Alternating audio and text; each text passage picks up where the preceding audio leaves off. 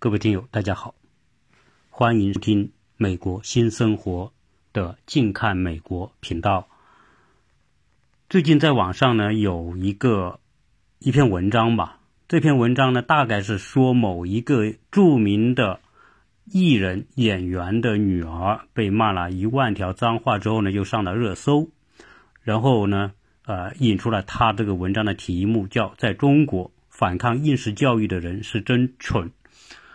那这个文我很有感触，呃，关于教育的话题呢，当然在关于中美的这一类的节目里面是很多的，忍不住还是要参与进来讲一讲这个相关的话题，因为这篇文章呢，它的逻辑啊，我看完之后呢，呃，看表面看可能就好像很有道理，我相信很多的人看过这篇文章之后呢。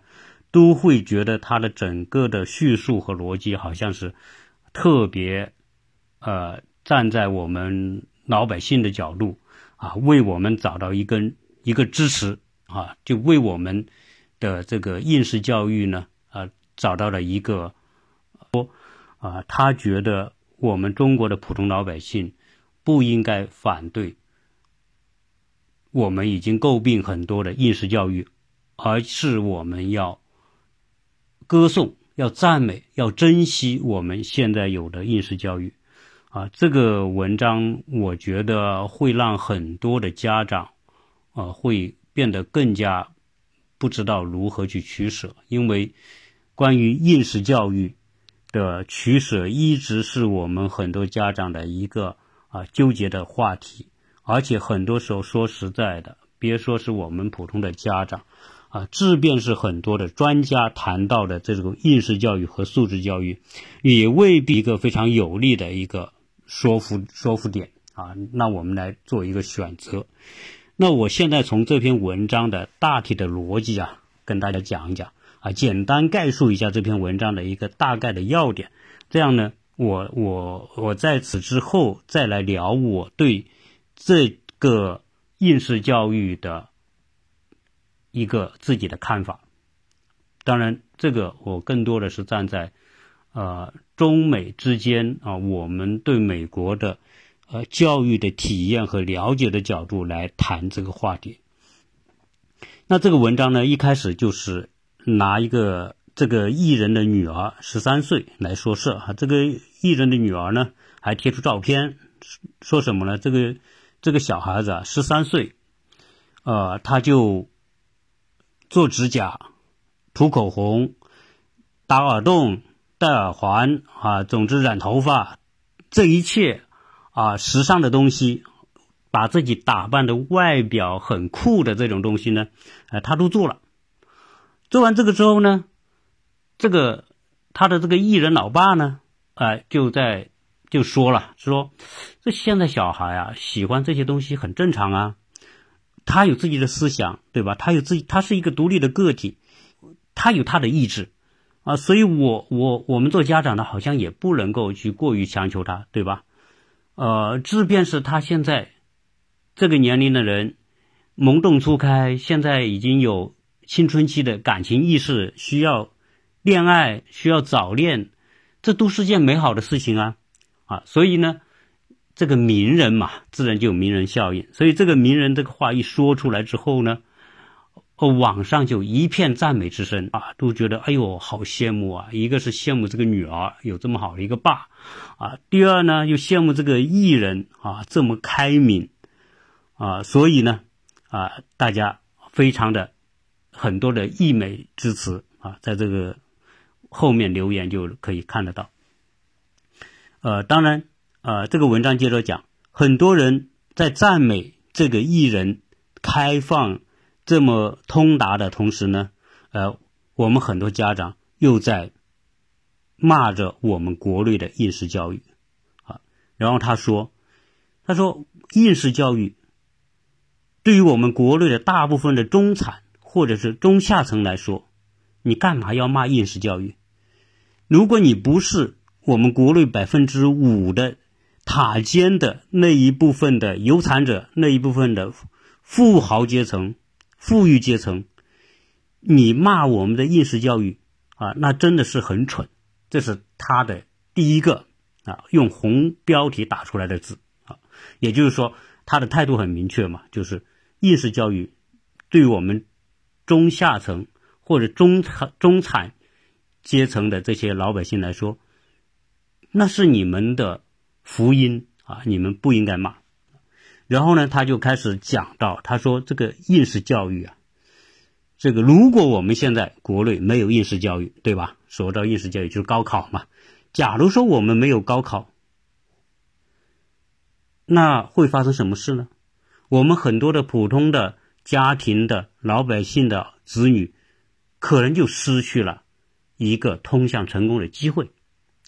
如果我们都像美国那样去搞应试教育啊，作者说：“那你也搞不起啊，因为应试教育所谓谈不，对不起啊，就是说，如果是美国那样去搞什么呢？搞素质教育啊，也不是普通老百姓你搞得起的，因为我们说的那些素质教育，那些大量的特长的培养，对吧？都是很花钱的。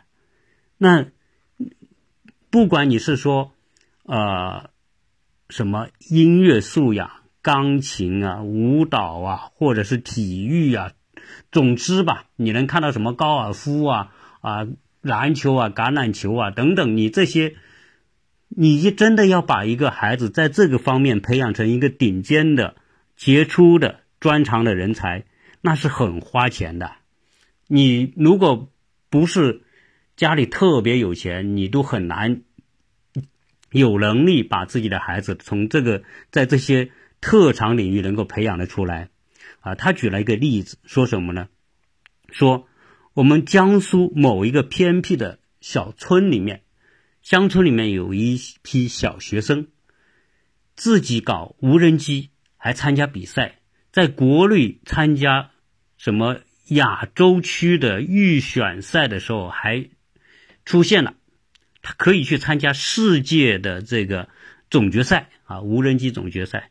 但是后来他们放弃了，因为每一个参加的人要花四点三万元的这个费用啊，他们家庭出不起，所以就放弃了啊。所以他意思就是说，你们讲那些什么素质教育、专长教育、特长教育，如果你没有钱的话，你都没有资格谈这个东西啊。这是他的一个逻辑。然后呢，他说，我们国内的家长。开口闭口就谈什么呢？我要让我的小孩接受素质教育。然后他说：“这个素质教育这个词啊，是我们国内的人创造的，而且呢，我们国内的很多家长呢，又把素质教育和美式教育及等同起来，认为美国的教育就是美式教育。所以作者就开始对这个问题呢，要阐述了他的看法。他说这是非常错误的一个一个一个，不知道从哪里来。跟他说。”在美国，美国家长本身都认为没有一个概念叫素质教育啊，所以他说美国嗯本身就不叫素质教育，只是我们国内的人把它意淫出来的啊，就是我们是意淫美国啊，说把美国的教育意淫意淫为素质教育，这是这个这个文章的这个。给我们引出的这个一条线，好，那他就开始分析美国教育了啊？为什么呢？他说美国教育呢，啊，我们所说的美国教育，说美国素质教育，那些比如说学习负担很轻呐，上学晚，放学早，放了学之后呢，就是各种课外活动，啊，上学呢也就是数学、英语啊，科学几门课。啊，没有什么压力啊。他说这种呢，都是在美国的公立教育里面、公立学校里面的这种教育模式。所以，公立学校它这种所谓的这种快乐的教育，实际上是什么呢？实际上是是什么素质教育啊？因为这些公立学校多半进去的都是普通老百姓，然后这些普通老百姓呢，也没有太多追求。在公立学校读书的这些孩子呢，可能多半呢竞争力会比较弱，只能毕业之后找个普通的蓝领工作啊，啊，或者是比较低端的工作啊，或者就是找不到工作啊。你看这个美国的这些公立教育，所谓我们家国内家长崇拜的所谓素质教育，就是培养这种人的啊。所以美国的这些所谓素质教育哈，他把它概括为这么一种概念，然后说美国呢也不是啊没有搞。如果真正要说到美国的素质教育是在什么呢？是在美国的私立学校啊，但是美国私立学校是特别花钱的啊。有钱人才能去读的，而且呢，在私立学校读书呢也是特别苦、特别累啊，大量的这种学习压力，跟国内的那些名牌的高中一样，是是孩子们也是压得喘不过气来的。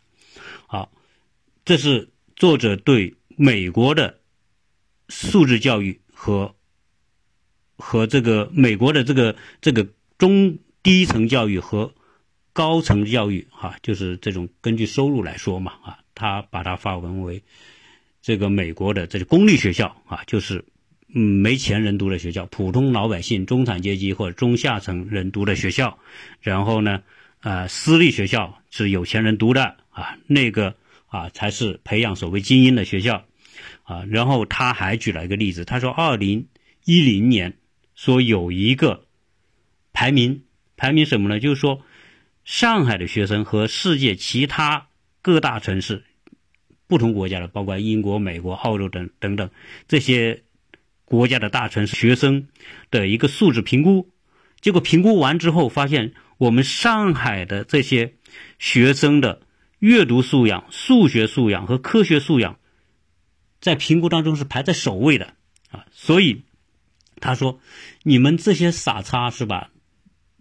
那么崇拜所谓的这个这个西方的。”呃，素质教育，你回过来看看我们上海的学生在这个评估当中的评比，我们都是排在首位的，所以你们还舍近求远，要跑到国外去接受什么素质教育？所以啊，他最终把他的这个话题引到，他要讴歌我们国内的现在这种教育，就是我们这种高考的模式吧。我们当然，我们国内把它总结为叫应试教育的模式啊。他他说。我们国内的应试教育有什么不好？你老是去骂应试教育里面的那些死记硬背，这硬背是学习基知识累积、基础累积的很重要的东西啊！你没看我们国内的孩子们数学那么好吗？对吧？美国孩子数学那么不好，美国孩子算个账算不好，对吧？我们国内的孩子心算那么了得啊！这些都是。我们死记硬背给我们带来的好处啊，死记硬背，我们基础知识的牢固是有帮助的啊。所以，你穷人你还反对我们的高考，还反对我们的应试教育？难道你想让自己的小孩未来找不到工作去搬砖吗？对吧？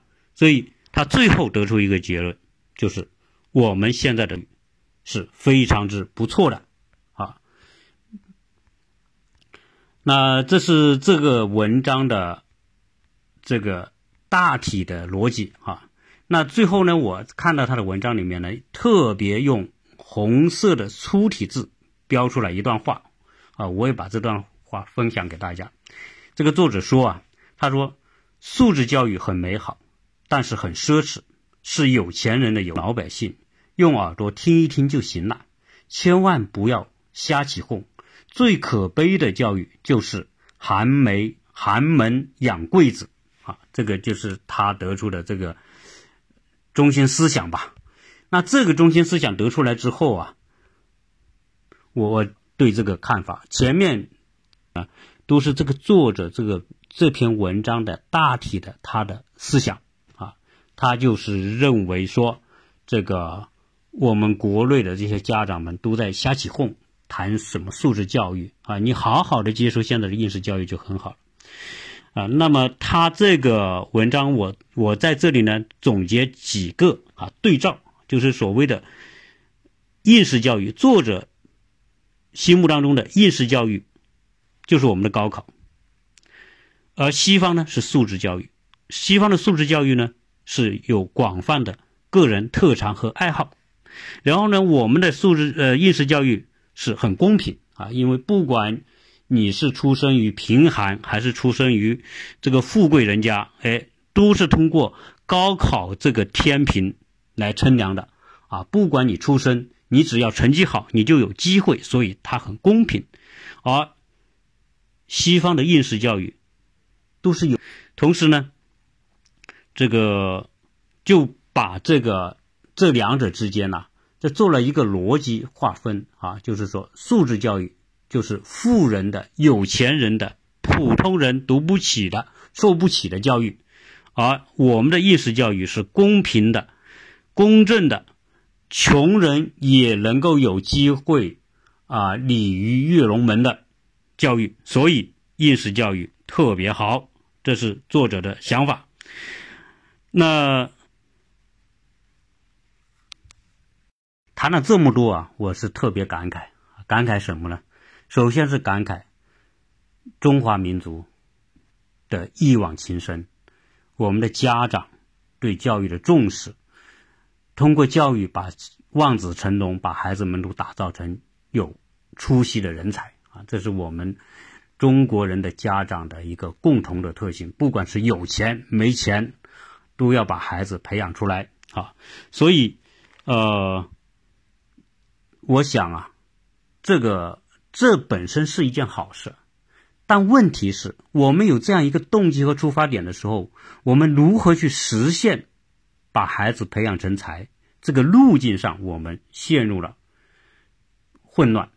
陷入了纠结啊！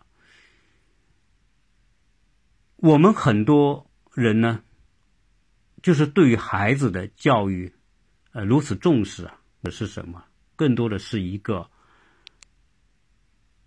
真正的把孩子的培养作为一个事业去看待。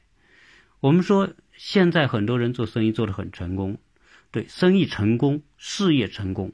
自然很了不起，但是对于每一个家长来说，不管你的事业多么成功，你的生意多么成功，真正来说，我们最大的事业就是把孩子培养成才。孩子是我们的产业，当然，孩子也是我们这个事业成功的标志。如果他不是用数字、金钱数字来衡量的。他是希望孩子未来有作为，从这个角度来说，确实培养孩子是每个家长最大的事业。实际上，在我的理解当中，一个孩子的成长，什么才是最重要的？所以，我的看法是，对于教育而言，不管是素质教育还是应试教育，我觉得这个都是一个途径。你选择一个什么样的途径去让你的孩子成才，对吗？那真正我们先要弄清楚的是什么是教育，先不要纠结于什么是素质教育、应试教育。我是选素质教育还是选应试教育？教育是什么？我我想啊，可能很多的家长先没有在这个问题上。想的特别的清晰，这个问题不想清晰，那素质教育和应试教育就会纠缠着你，让你不知道做怎样怎么样的一个选择。为什么先把教育弄清楚最重要呢？因为一个人的成才啊，是分两个层面的东西，一个层面是道，一个层面是术。什么是道？什么是术呢？对于一个人才而言，就是我们经常讲的，叫人的品格和人的才能，如果同时具有，这就是一个完备的人才。我们通常用一个词叫德才兼备的人才。那怎么样成为德才兼备？在这个德和才之间有没有区分呢？哪个放在前，哪个放在后呢？实际上，我们非常清楚，实际上这两者之间，它是有次序的。最重要的当然是德在前，才在后。所谓才是什么？才是解决问题的能力，德是一个人的人品。人品是一个基石、基础，整个建筑的基础。不管你这个建筑未来要建盖多高，基础是最重要的。没有这个基础，你是高楼是盖不起来的，即便盖起来也是要倒塌的。我们说的财就像一个房子盖多高，而德是这个房子的基石。如果我这样去比喻，那你说哪个重要，哪个不重要？不存在，都很重要。但是呢，在这两者之间，德一定是放在前面的。那德，我们作者在谈那么多素质教育、意识教育里面，就没有讲清楚，我们的教育里面实际上包含着最重要的成分就是德的培育。所以实际上。一个孩子的品德是他素质的最重要的组成部分。如果从这个角度来看，我们还把素质教育认为是有钱人的教育，而应试教育是没钱人的教育，所以这种分法我觉得是很不符合逻辑，有点荒诞啊。那你说素质教育是不是要去贵族学校、要去私立学校才能培养呢？也这个逻辑也是不成立的。因为什么？因为一个人的品德，往往不是在教室里培养出来的。一个人的品德，第一来源是家长、家庭。你的家长和你的家庭环境是一个人的品德的最主要的源泉。一个家长的品德好、素质好，对孩子有正当的要求。孩子就会养成好的习惯，品德从很大程度上体现为一种良好的习惯，对吧？很多人到美国来参观，到学校一看私立学校，哎呦，私立学校人家孩子穿着衣服，穿的整齐，然后言行举止、礼貌、沟通都做得很好。对，那那是因为美国的好的私立学校对这方面是有要求的。公立学校是要求是不那么高，品行、品德和正确的态度和思想，第一责任人是家长，这个跟学校关系不是特别大，啊，我不知道听友是否认同我的看法，所以自然是这样，品德一个人的素质最重要的品德，不要把它依赖为这是学校的教育的产物。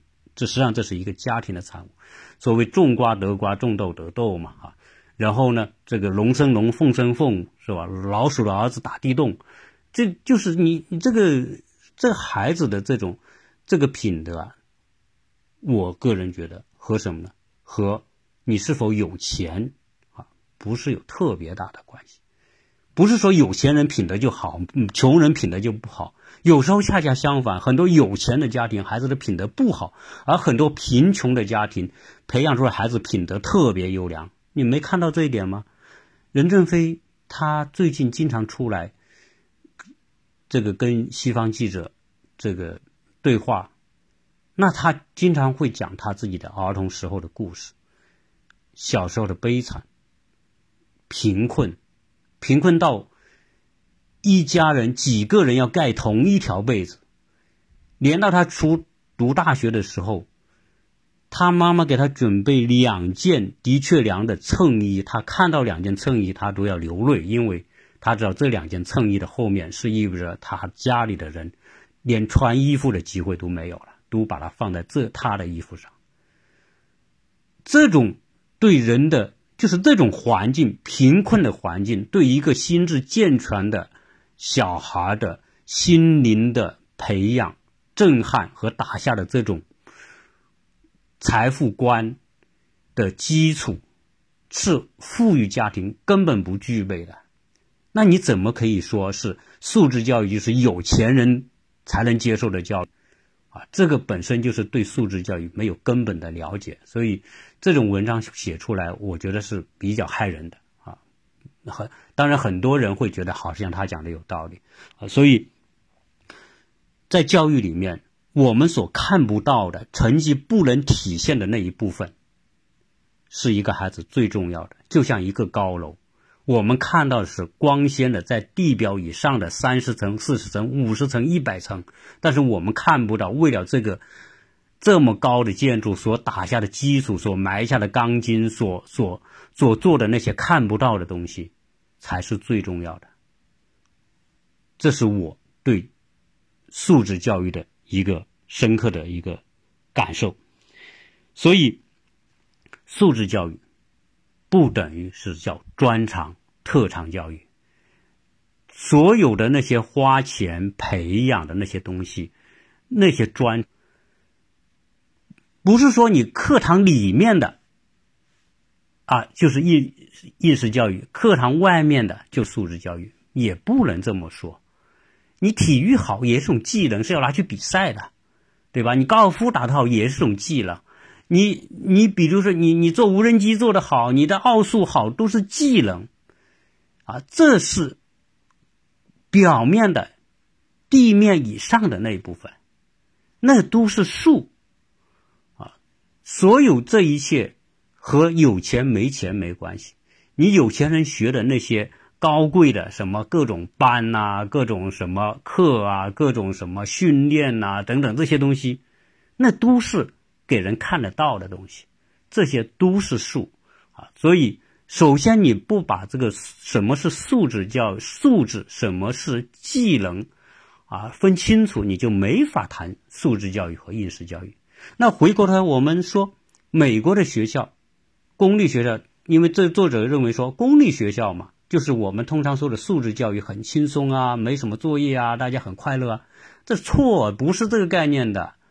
也完全不是作者所说的，美国的公立学校就是那种很快乐、很轻松，培养的就是普通的中下层的家庭的孩子，都是只能去做蓝领，甚至失业做低端工的。错，不是这样的。美国的公立学校有非常非常优秀的。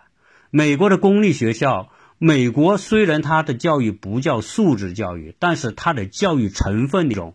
美国的不管是私立还是公立，都涵盖了素质教育的内容，只是着重点各有侧重不同。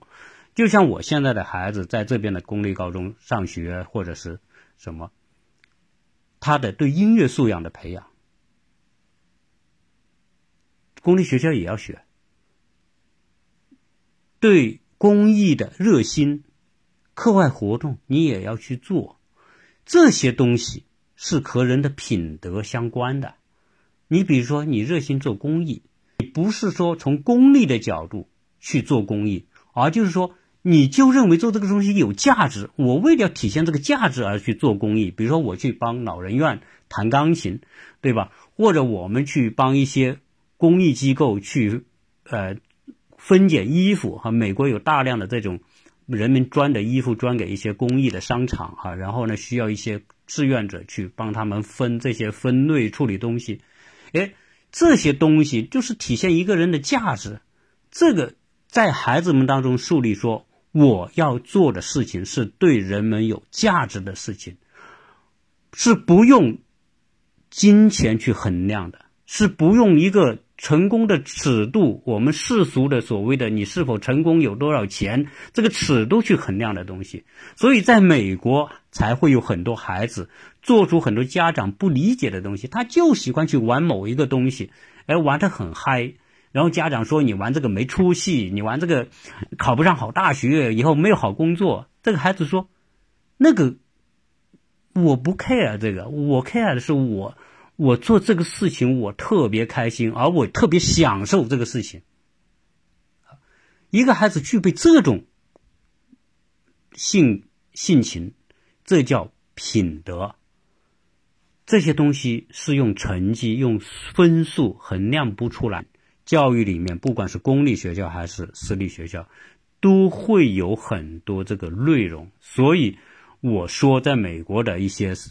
公立学校、私立学校都有素质教育的内容。素质教育就是培养一个孩子品德的，那也是用分数来衡量的。好，再讲到美国，在录取的时候，它不是唯分数论，分数只是一个考一部分考核的内容，然后有另外一部分就是看你的课外活动、公益活动、个人专长来体现一个人的品德。怎么说这个这个话题？实际上我的节目已经谈过不少这个话题。你想想，如果我是个学习一个顶尖大学，我要招的首先是一个品德好的人。什么叫品德好？首先是正确的价值观，为对人类做贡献、对别人有意义的事情。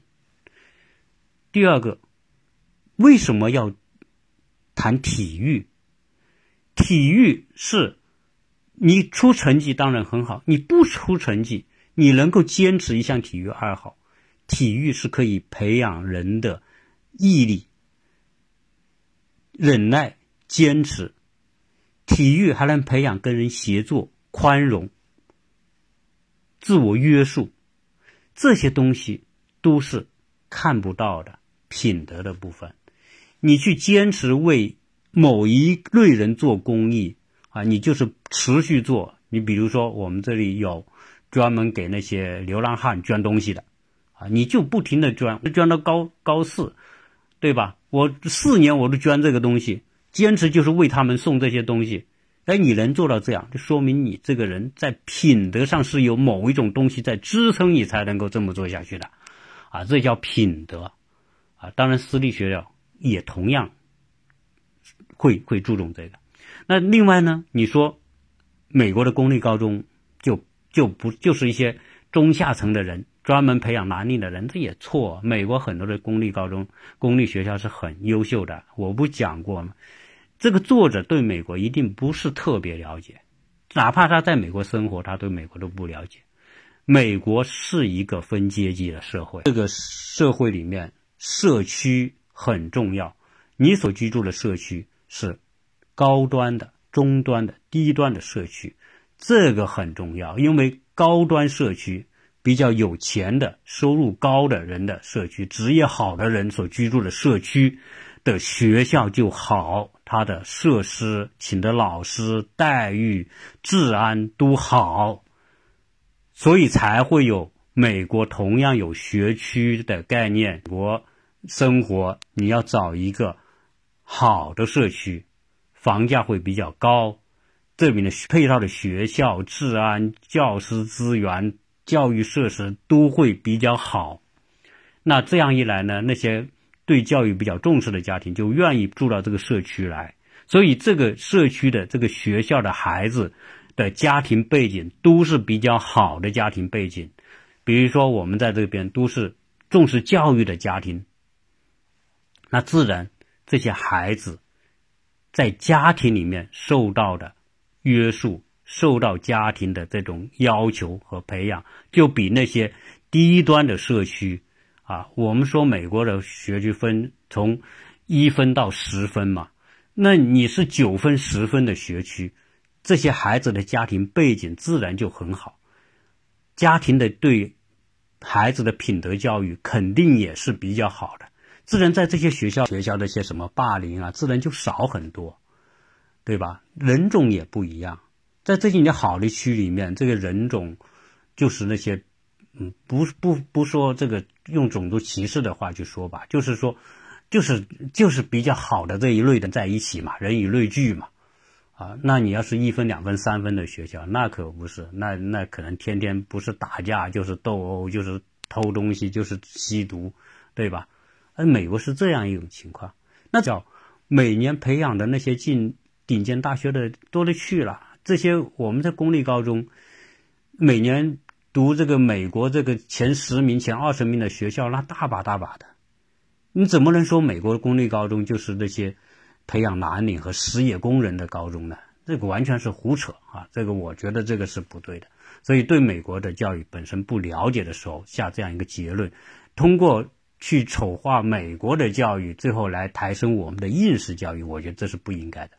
我一向比较比较希望我谈的事情是比较客观公正的，对吧？应试教育，国内的应试教育确实为很多的中下阶层的老百姓的子女提供了比较公平的教育机会，对吧？这我觉得一句话我已经概括了它。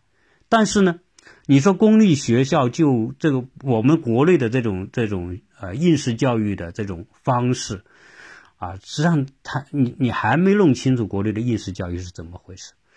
因为我们的择优标准不同，美国的择优标准是由三个方面的标准构成的，一个是成绩，对吧？一个是你个人的这个爱好，然后呢，你个人的公益活动，什么体育等等，这这些东西构成的，它不是单看一个成绩。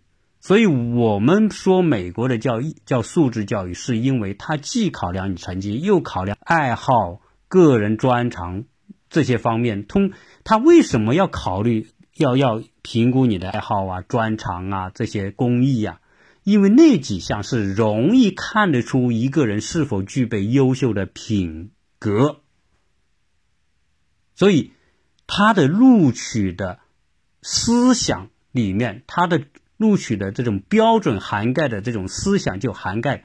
德和才两个方面，当然我们也不能说美国的录取就百分之百已经是完美了，也不是，它也有很多漏洞，它也会导致很多丑闻，比如说贿赂等等。但大体上来说，美国的这些顶尖大学，美国的很多大学是不要成绩的。我说你去读一个社区大学，你只要高中毕业有个高中毕业证，你就能去读，这谁都能去读大学，对吧？只是美国只是。顶尖的那些大学培养精英的，培养对社改造社会、对社会有贡献的那一批精英是有条件的。所以，美国的教育里面是分有条件和没条件。那没条件叫公平的机会啊，那那些不需要什么条件就能读的那些社区大学啊，什么大学那些那些啊，相当于我们专科这种啊。这些就是教育机会的均等化，啊，不会说让很多人因为没有钱读不起书。但是如果你对学习不是那么上进，你并不是那么要强，不是想把自己打造成精英，你就去普通的这种社区大学读也可以，啊。那如果你说我就要成为一个精英，那你就进好大学，因为好大学里面。那种无形的东西对一个人的塑造的能力更强，对吧？那个环境不同，环境塑造人，那些你都是跟顶尖的人在一起，都是跟德才兼备的那些人在一起，那自然你会对自己要求更高。所以那个环境就在塑造你。所以很多时候，美国的学校啊，不是说那个老师一定就是牛逼到什么程度，也不是，而是美国那些顶尖的大学里面那种环境，你你。如果你不是那块料，你就进去之后你经不起折腾，捶打你几下你就你就崩溃掉了。你看有我们有很多考到这些美国的顶尖大学，最后扛不住跳楼的、自杀的，那就是扛不住嘛。你就是人家这个说到底，人家就是个铁匠铺，你就是一块铁，放进来就是要捶打你的，啊，给你什么看不完的书，要你这这个图书馆这个通宵。啊，你很多时候这个一天睡几个小时，那就是锤炼你。你你要是不是那块料，就把你锤走了，对吧？淘汰掉了。你是那块料的，你有坚强的意志、品德、上进心，你能够扛过来。所以，知道美国顶尖大学是什么？美国顶尖价值大学只是为那些精英，真的就是想成为人上人准备的。但是，美国也不是说。你说到美国教育就是这个，美国大部分是我说的那些机会教育，让你有均等机会的那种，没有什么门槛的教育。所以美国是一个非常差异的，就是说没有一个共同的标准，因为人一定是有分层级的，一分水平的。那我就我这些学校就适应不同水平的人去读。这很很容易去理解啊，什么是美国的教育，对吧？什么是美国的这个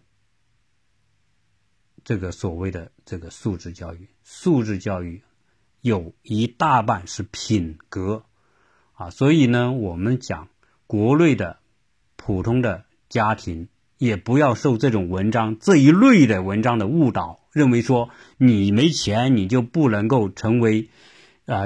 不能有素质教育。你只要在家里，你的孩子懂事，你能把你的孩子培养的有同情心、有爱心，能够理解父母，能够关爱父母、关爱兄弟，然后关爱他人，为在家里面宁愿自己多辛苦一点、多累一点，能够帮家里，这就是品德，这个是无价的，这是不是说有钱人才能培养的？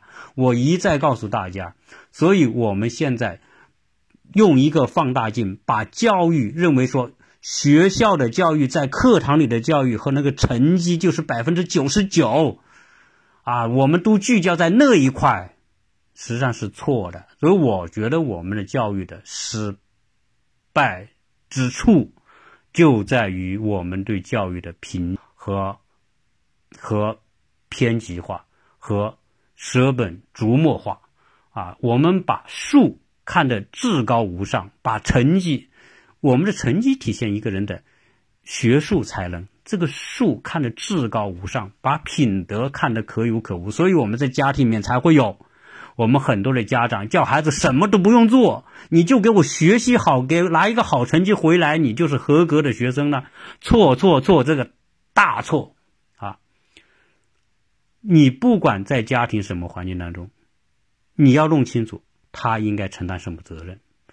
家务里面，他应该承担什么？一个人的品德，愿意承担，不挑剔，不排挤，这些就要靠日常的日积月累观念当中，通过一些生活当中的一些小事去耳濡目染，让他树立某一种应该具备的观。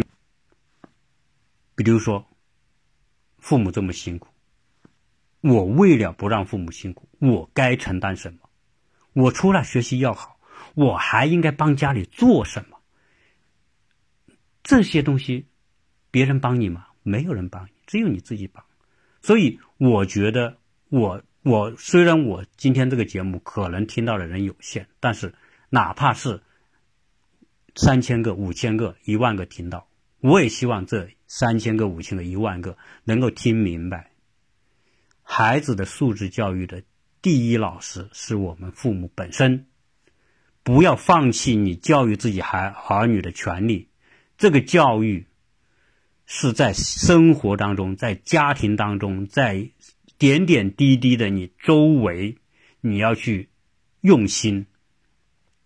比如说，在美国，我们会看到很多的家长，我我我前两天还跟一些我的同学呀，他们也是父母就聊，我说你儿子。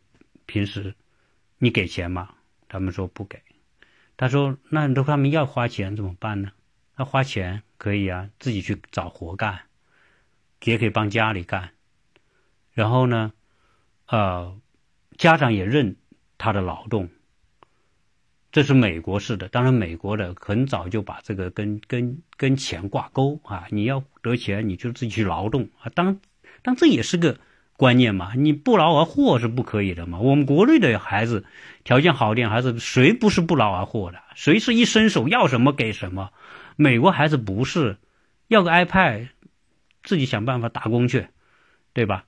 你要个好的自行车，自己去赚去啊！只要你勤快，在美国是很容易赚到钱的。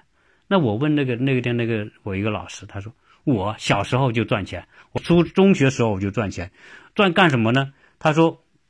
我家有一条船，他说我爸也要我做，我做我也问他要钱啊，我跟你服务要个钱，然后呢，他说我还到外面去找人，呃，帮人家去装那个美国很多游艇啊，这个小小的、小的那些我们说的游艇吧，哎，不叫游艇，就是这是湖里面玩的那个小船，他经常要护理，他就去帮人家护理，哎，很多但。比专业公司护理要便宜，有些人老了干不动，哎，就请这些小孩来干，哎，还给给不少钱。他说我年轻通过这个我就赚很多钱，所以这美国孩子说就有这个观念，他就通过现实生活教育他，你要得到东西，你必须付出劳动，不付出劳动得不到。家长这个阀门要卡住，哎，我们中国的家长是没阀门，要什么给什么。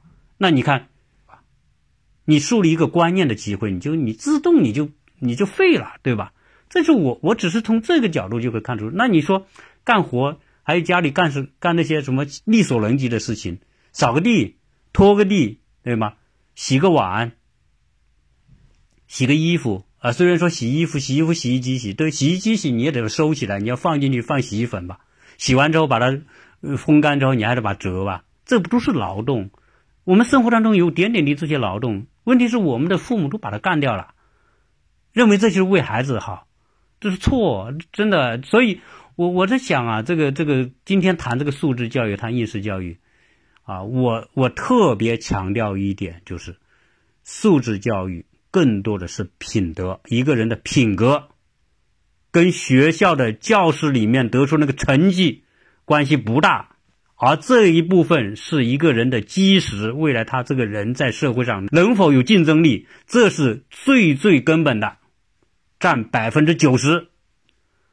术也很重要，但是占百分之十。这两者之间要达成一种良好的次序、良好的平衡，这个才是根本。啊，所以，所以借今天这个文章，那我要感谢这个作者写了这篇文章，因为他写了这篇文章，我才会有这么多的感触嘛。啊，我才可以去分享我对教育的理解。